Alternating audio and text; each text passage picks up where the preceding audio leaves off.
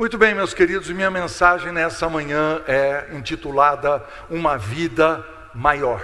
E ela está baseada em Mateus capítulo 11, a partir do versículo 7 até o 19. Eu vou ler o texto. Por favor, abra suas Bíblias, Mateus capítulo 11, versículo 7 a 19. Tá certo? E o texto diz o seguinte: Então, em partindo eles, que eram os dois discípulos de João que foram embora, Jesus virou para a multidão. Passou Jesus a dizer o povo, ao povo, a respeito de João. Aqui está a primeira pergunta que eu vou responder hoje. Jesus diz: Que saístes a ver no deserto? E ele sugere algumas respostas. Ele diz: Um caniço agitado pelo vento? Que saístes a ver um homem vestido de roupas finas? Ora, os que vestem roupas finas assistem nos palácios reais. Evidentemente, João Batista estava no deserto, não estava no palácio. Ele repete a pergunta: E para que saíste? Para ver um profeta? Ele diz: Sim, eu vos digo, mas ele é muito mais do que profeta. Esse, João Batista, é de quem está escrito: Eis aí eu envio diante da tua face o meu mensageiro, o qual preparará o teu caminho diante de ti. E em verdade eu vos digo: dentre os nascidos de mulher, ninguém apareceu maior do que João Batista, mas o menor do reino dos céus é maior do que ele. Desde os dias de João Batista até agora, o reino dos céus é tomado com esforço, e os que se esforçaram se apoderaram dele, porque todos os profetas e a lei, ou seja, os profetas e Moisés, profetizaram até João. E se o quereis reconhecer, ele é o mesmo Elias, porque veio no poder e no espírito de Elias, conforme o outro evangelho, que estava para vir. Quem tem ouvidos para ouvir, ouça. Aí tem a segunda pergunta que eu quero responder hoje, versículo 19. Mas a quem hei de comparar esta geração? E ele vai dar a resposta. É semelhante, essa geração é semelhante a meninos que sentados nas praças gritam aos companheiros: Nós vos tocamos flauta e não dançastes, entoamos lamentações e não pranteastes. Pois veio João, que não comia nem bebia, e vocês disseram: Ele tem demônio. Aí veio o filho do homem que come e bebe e diz: Ah, esse aí é glutão e bebedor de vinho, amigo de publicanos e pecadores. Mas a sabedoria é justificada por suas obras. Então, o meu esboço é simples, eu vou responder duas perguntas. A primeira pergunta é: o que vocês foram ver no deserto? E a segunda é: a quem posso comparar esta geração? E ao responder essas duas perguntas, eu quero tentar explicar o título da minha mensagem, que é Qual é a vida maior que nós temos para viver? Então vamos à primeira pergunta. Primeira pergunta é: quem vocês foram ver no deserto? O texto diz, e Jesus usa três vezes a pergunta, ele diz: que, sa que, que saístes a ver? E ele diz: um caniço agitado pelo vento. E ele diz: não, a resposta óbvia, né? Ele está usando uma pergunta retórica. Ele diz assim: não, João não era um caniço agitado pelo vento, ele, João era um carvalho, era um homem cheio de convicções, ele não ficava, como Paulo disse aos Efésios, agitado de um lado por todo o vento de doutrina ou ideologia, como as crianças ficam, como crentes crianças ficam, como pessoas imaturas ficam. Isso não era João. João tinha convicções, ele era sério, ele andava com Deus, ele expunha a palavra de Deus, pregava com força. Ele não era um caniço. Vocês não foram ver um caniço no, no deserto. Aí ele pergunta de novo. Que saístes a ver um homem vestido de roupas finas? E a resposta de novo é não, porque ele vestia roupas de camelo, e até o texto explica. Ele diz: os que vestem roupas finas estão no palácio. Então, os caras chiques estão em outro lugar. Nós estamos falando de João. João, ele tá, não era rico, vestia uma roupa feita de pele de camelo.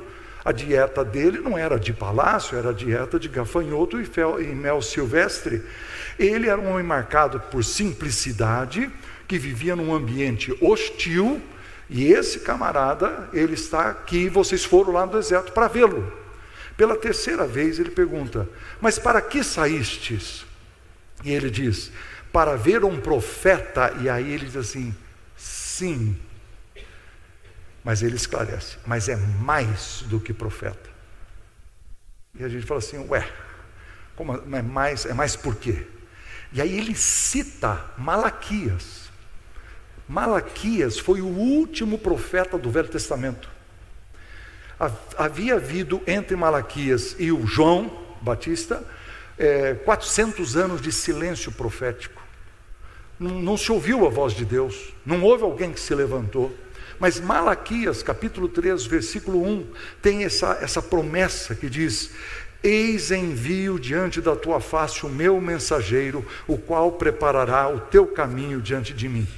Então, esse profeta João que apareceu agora é mais do que profeta, porque, queridos, ele é diferente. Ele é diferente. Veja bem, você vem aqui atrás, você tem Moisés, Moisés, porque ele fala da lei e os profetas, certo? Então, a lei, Moisés, legislador, escreveu o Pentateuco. Aí você vai ter Isaías, Jeremias, Ezequiel, Daniel, todos os profetas menores, aí para. Aí tem 400 anos. E fica essa promessa: vai aparecer um cara, esse mensageiro, certo? É o meu mensageiro. Ele vai aparecer. Aí ele aparece, ele é João.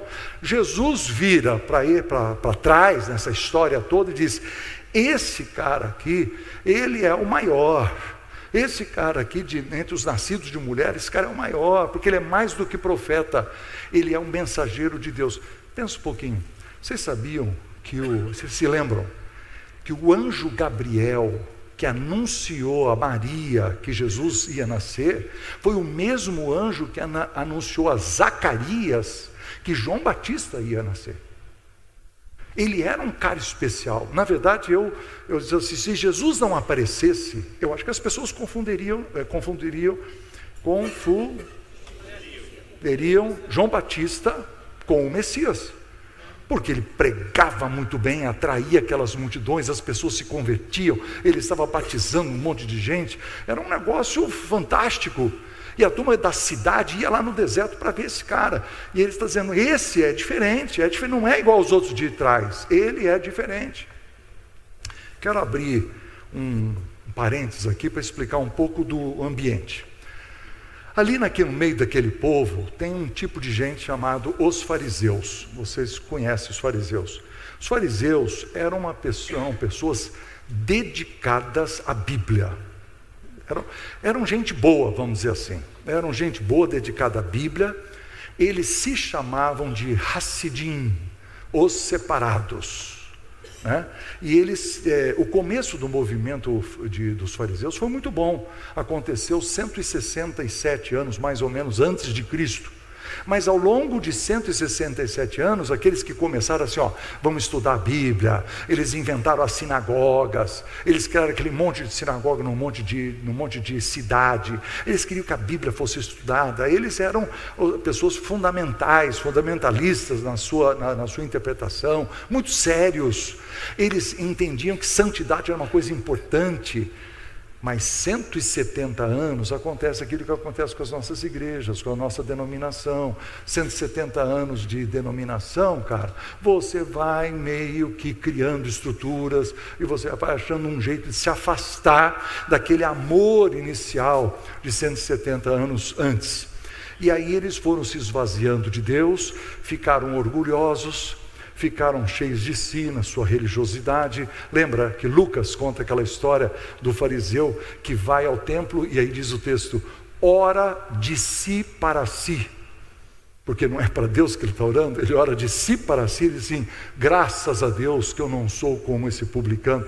Imagina o nível de orgulho que esse camarada já chegou. Os fariseus chegaram a um ponto que eles começaram a acreditar que eles eram os maiores. Lembra o nome da minha mensagem? É uma vida maior. Os fariseus achavam assim: nós somos os maiores. Nós não só merecemos o reino dos céus eternamente, nós já temos um pedaço do reino agora que a gente agarrou para nós com esforço, como diz o texto, tá certo? Eles começaram a ficar muito impressionados com as suas roupas talares, com a sua indumentária de, de, de, de, de pastor, sua indumentária de é, meter o pau aí na minha gravata, mas não é isso que eu estou falando, não. Essa igreja pode usar a gravata também, tá?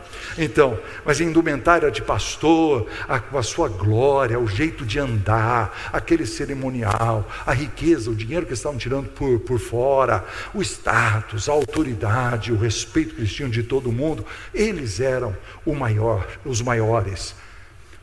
Como é triste, né? Não é triste ver pessoas que ficam impressionadas consigo mesmo? Elas são, são inaguentáveis. Você conversa com a pessoa que conhece aquele sujeito que estava falando muito sobre si mesmo, né? E o outro falou assim: Você é muito orgulhoso, cara, você só fala sobre si mesmo. Ele falou: Nossa, perdão, agora você pode falar sobre mim mesmo. O sujeito é um orgulho absurdo, ele é o centro de todas as tensões. Tem gente que é orgulhoso por causa do academicismo que ele tem, orgulhoso por causa do dinheiro que ele tem, ou do hospital que ele construiu, ou alguma fama que ele conseguiu, ou no mundo secular, ou no ministério, ficam em si mesmados, né? E tem gente como nós, pastores, que podemos correr o risco também de ficar orgulhosos até do sermão que a gente pregou. Mas aí aparece João Batista. João Batista vira para esses caras que estão lá no meio da multidão no deserto e fala assim: raça de víboras. O que, você acha que eles sentiram? Como assim? Raça de víbora é você. Entendeu? Aí João vai preso, aparece Jesus. Jesus fala assim: túmulos caiados, pintado de cal por fora e podre por dentro. O que, que, eles queriam fazer? Se você ler o capítulo 11 até o final, eles procuravam motivos para prender Jesus. Se você seguir no livro de Mateus, eles vão querer matar Jesus. Eles não estão aguentando esse pessoal que fica confrontando eles.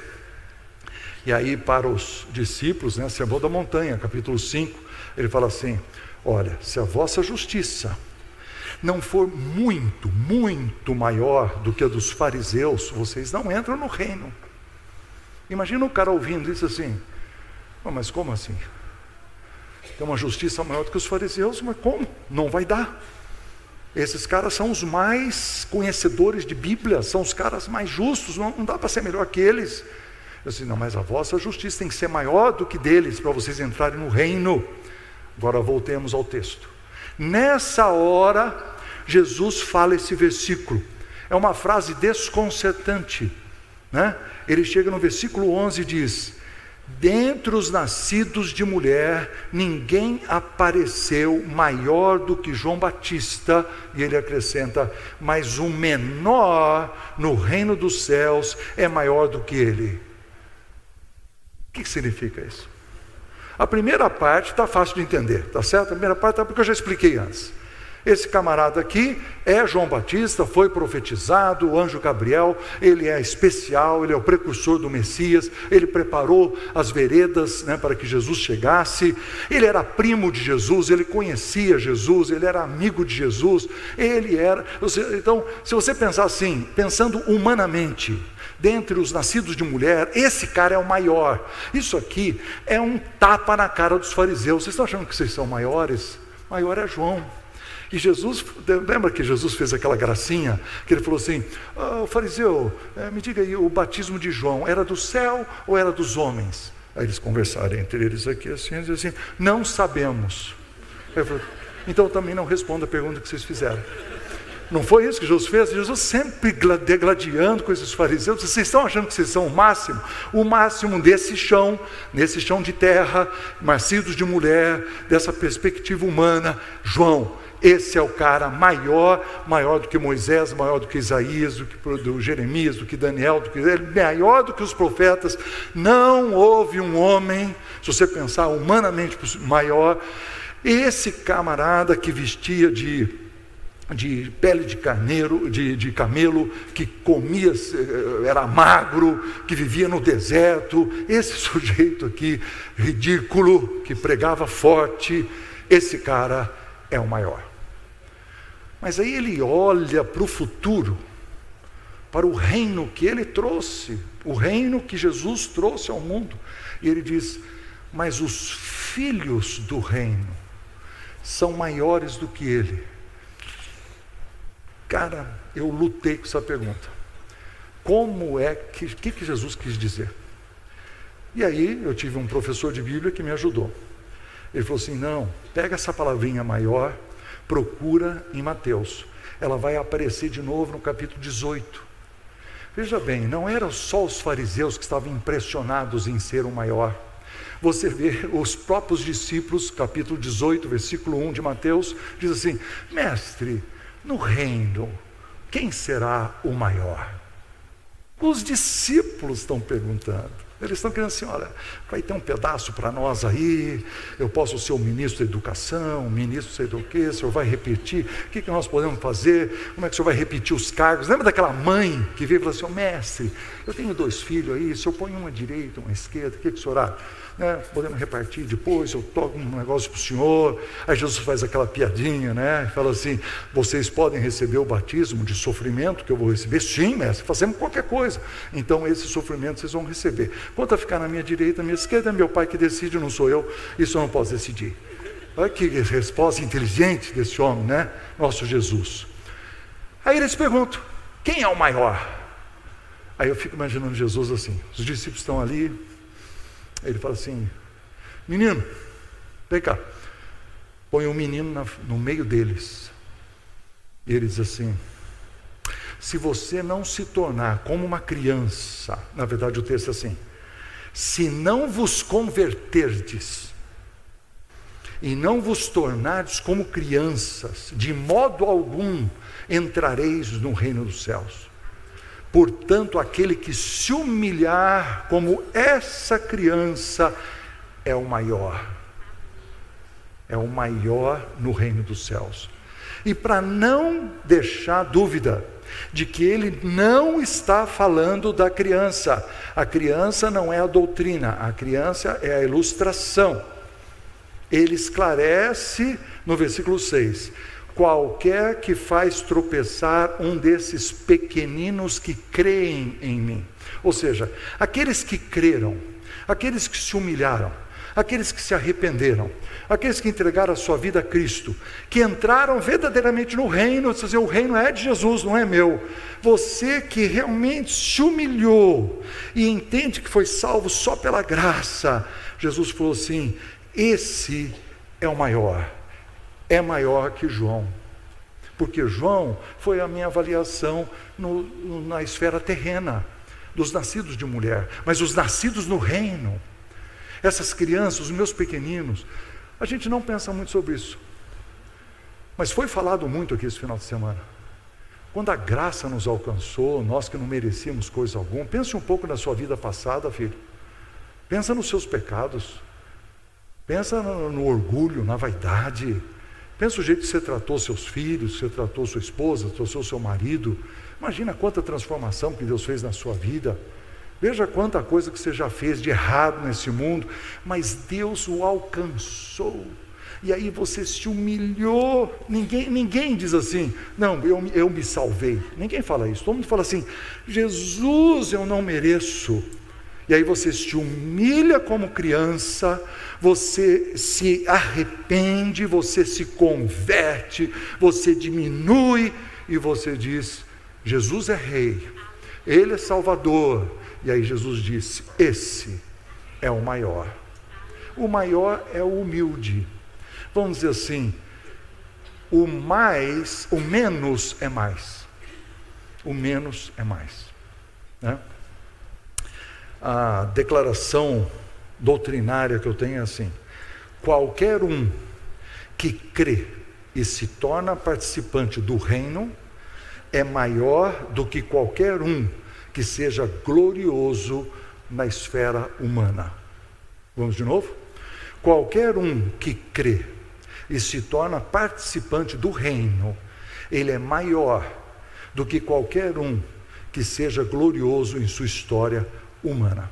Então está aqui a resposta da primeira pergunta. Primeira pergunta é: o que, que vocês foram ver no deserto? Olha como Deus pegou a, a barra de, de, de, de, medida e ela jogou lá em cima. Ele falou assim: ah, é um alto padrão. Vocês foram ver um caniço? Não. Tem que ter convicção. Nós precisamos de gente com convicção. Eles foram pessoas assim que gostavam de, de só ficava dando valorizando roupa e perfume, sapato e carro e coisa. Não, esse cara era simples. Era simples. Diz assim, e ele era profeta. Não, era mais do que profeta, ele era o meu mensageiro. Então o que, que nós fomos ver no deserto? Nós fomos ver o mensageiro. Nós fomos lá ver o mensageiro de Deus. Naquele tempo, naquele tempo, Jesus, eh, João Batista era o maior. Hoje, você pode ser esse mensageiro.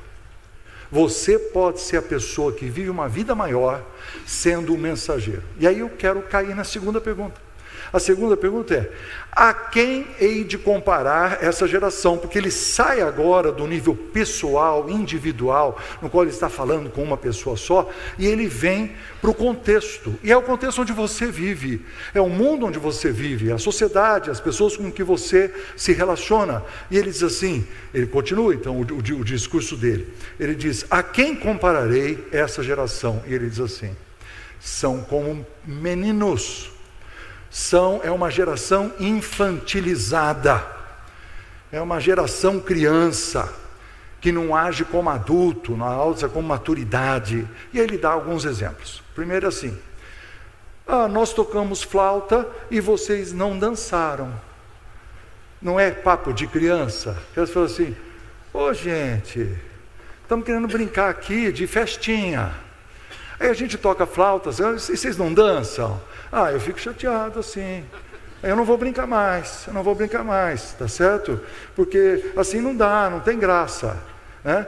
Aí ele muda, ah, nós tocamos lamentações e não pranteastes. Assim, as crianças tinham a mania de imitar os funerais, tocavam música dos funerais, eles brincavam lá na praça, imitando isso. Eu assim, poxa, a gente toca música triste, vocês, vocês, não estão, vocês não estão entrando no papel, vocês não estão fazendo teatrinho, assim também eu não brinco, tá certo? Isso é coisa de criança. Aí ele fala assim, aí veio João, João veio aquele cara grosso, entendeu? Não bebe, não fuma, não dança, entendeu? Cara, aí, não, esse aí tem demônio, porque, porque esse padrão é um padrão muito rígido, eu não estou gostando desse padrão, padrão que não pode, não pode, não pode, não pode, eu estou fora. Aí ele fala assim: aí vem Jesus. Aí Jesus bebe e, como é que chama? E come. Aí ele falou assim: cara, vamos inventar uma mentira, vamos fazer um fake news aqui. Vamos falar para ele assim, que esse cara é glutão e beberrão, tá certo? Para meio que desacreditar o homem.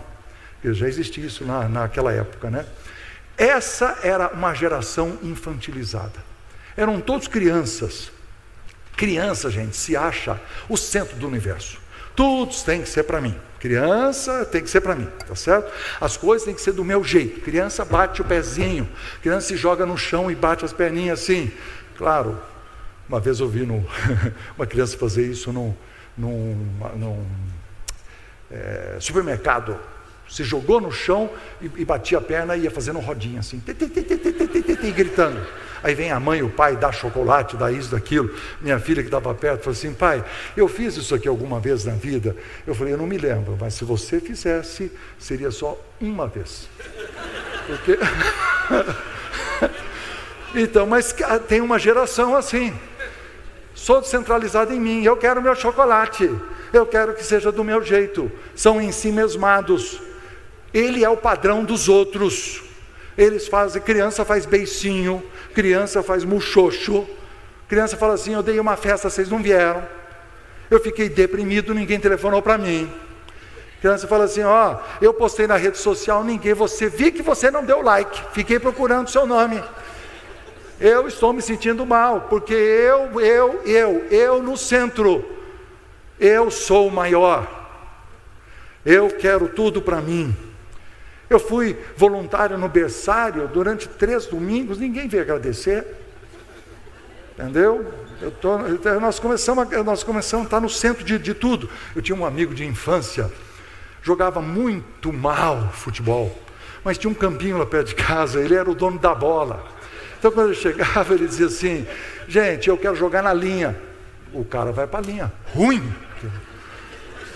Ruim demais mas ele é dono da bola, porque ele dizia assim: ó, se eu não jogar na linha, eu pego a bola e vou para casa.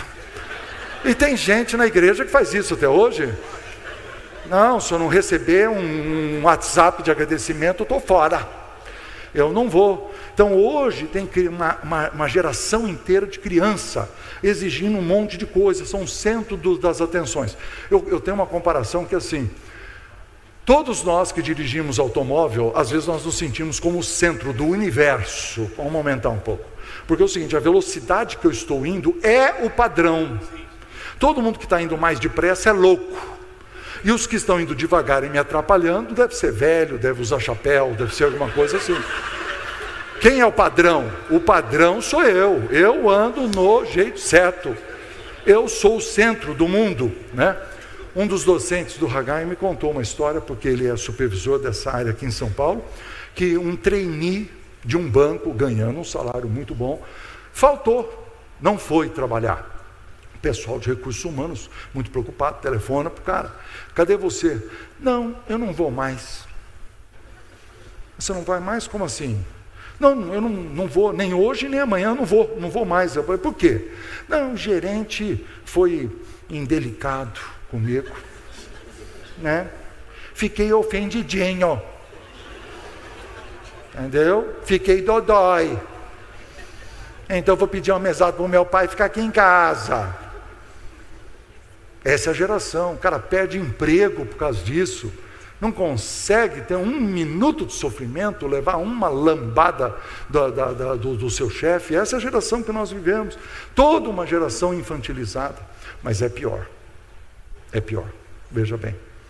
Nós vivemos momentos muito preocupantes no mundo que nós estamos.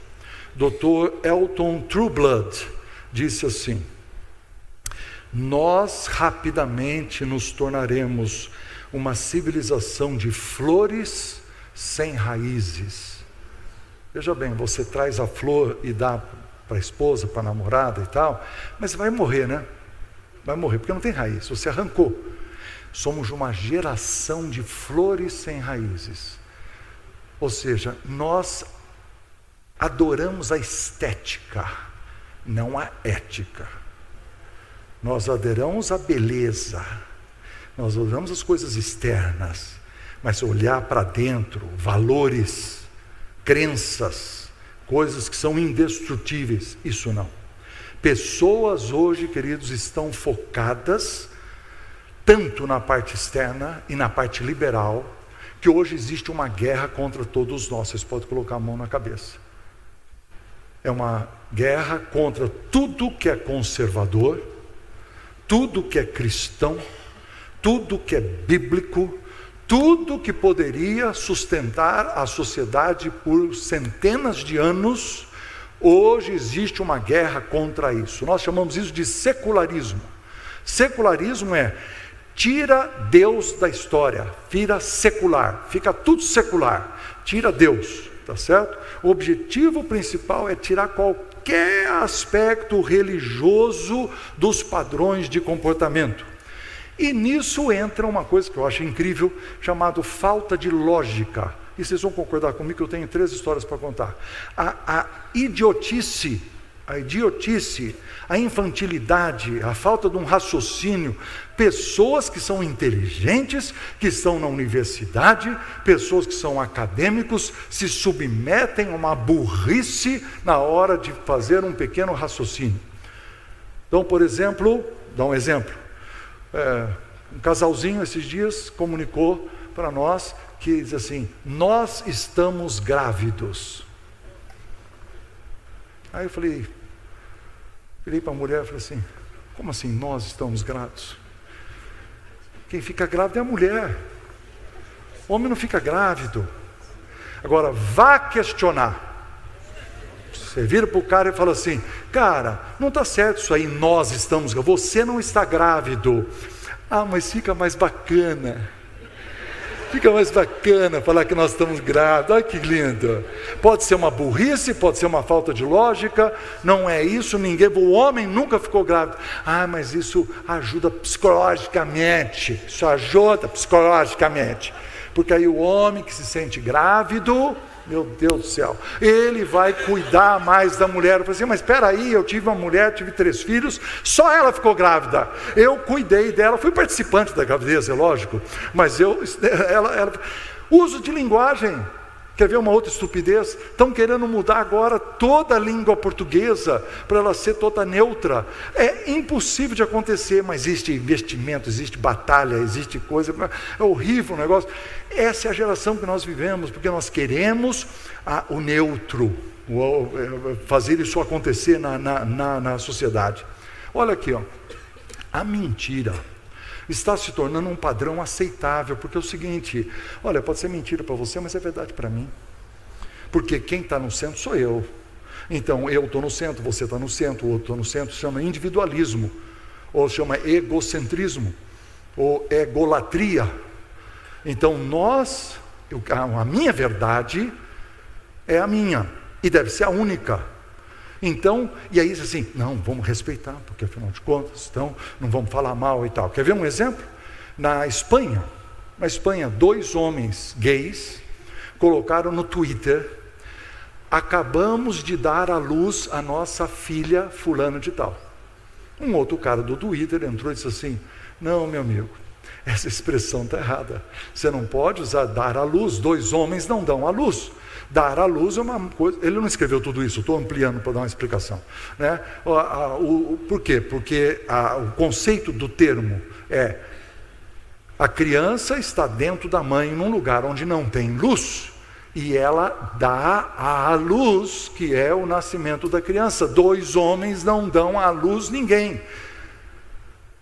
Sabe o que aconteceu?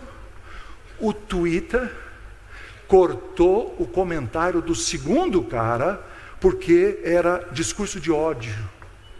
Então é isso que nós estamos vivendo. A lógica não prevalecerá, a doutrina não prevalecerá. Nós estamos numa sociedade onde o objetivo é derrubar. Nós viramos crianças, nós estamos infantilizados, em si mesmados, nós estamos no centro de nós mesmos. Então hoje nós inventamos uma sociedade, foi a pergunta de Jesus: a que compararei essa geração? é uma geração de novas definições, se a nova identidade sexual, a nova moralidade, novo jeito de definir família, o abandono do respeito e da honra pelos mais velhos e pelos pais. Não se diz mais bom dia, boa tarde, não se honra o pai idoso, a mãe idosa. Existe o padrão do individual e o indivíduo é o máximo, ele é o maior. Cada um se sente o maior dentro da sua esfera de atuação. Estamos hoje no movimento para derrubar liberdades básicas, como a liberdade de expressão, a liberdade de religião, queridos. E nós temos a nossa igreja e o outro ter a igreja dele do jeito que for. Nós estamos hoje brigando com isso, é para não ter igreja. Então, é, querendo fazer leis que interferem no que você pode pregar e fazer dentro da sua religião, que é uma associação voluntária a favor de uma, de uma crença. Estamos hoje com uma luta contra a propriedade privada, e nesse meio, essa geração, o que, que Deus espera de nós? Então agora vamos emendar as duas perguntas. Deus pede o seguinte, Filipenses 2,15: para que vos torneis irrepreensíveis e sinceros filhos de Deus, inculpáveis, no meio de uma geração pervertida e corrupta, na qual resplandeceis como luzeiros do mundo. Isso somos nós, os cristãos.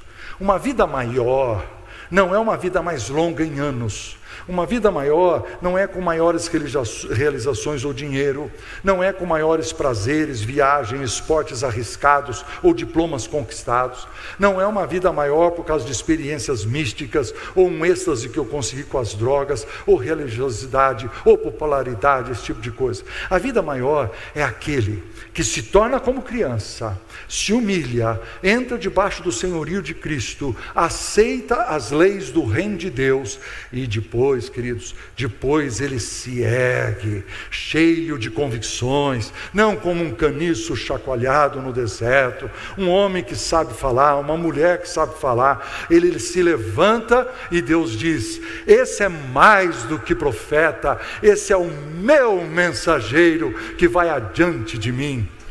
É aqui que eu vivo a vida maior como mensageiro de Deus. Mas olha aqui, eu vou mudar, eu vou mudar, presta atenção. Esse povo todo estava em Jerusalém, ele estava na sociedade normal. E esse cara, João Batista, estava pegando no, no, deserto. Eles foram lá. Eles foram lá, uma geração infantil foi ao deserto.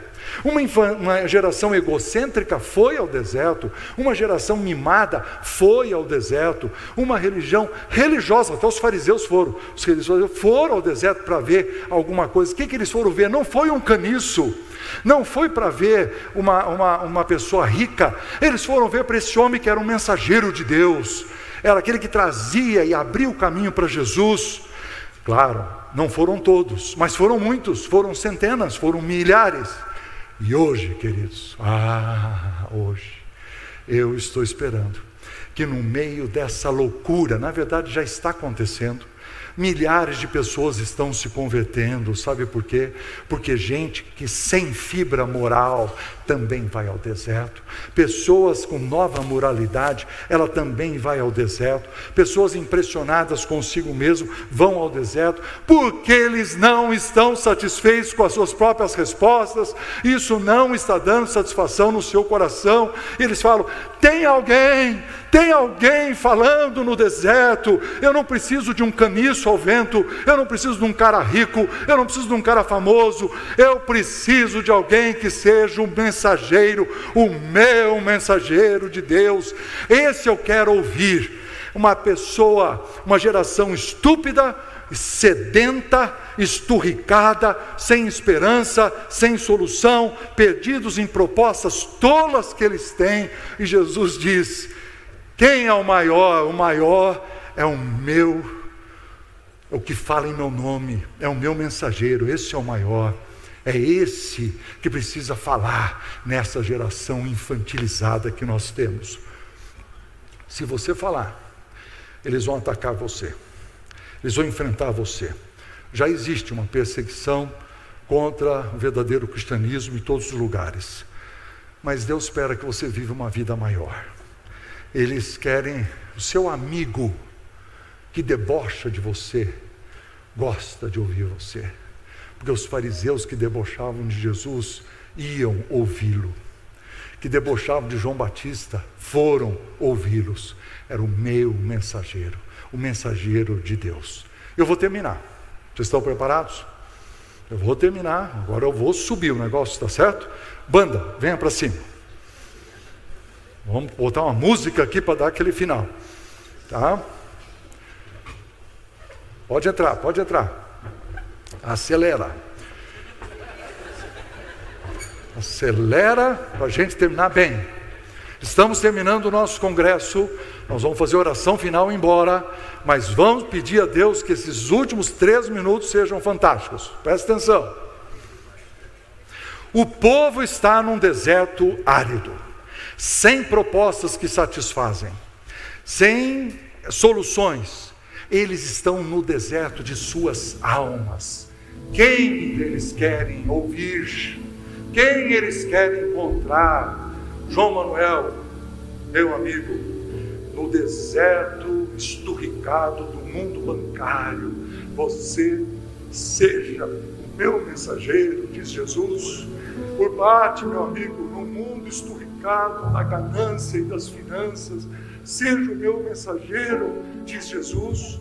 Vagas, meu amigo, no mundo empresarial, tão cheio de, de falcatruas, que você seja o meu mensageiro. Adelésio, seja o meu mensageiro no deserto da tecnologia.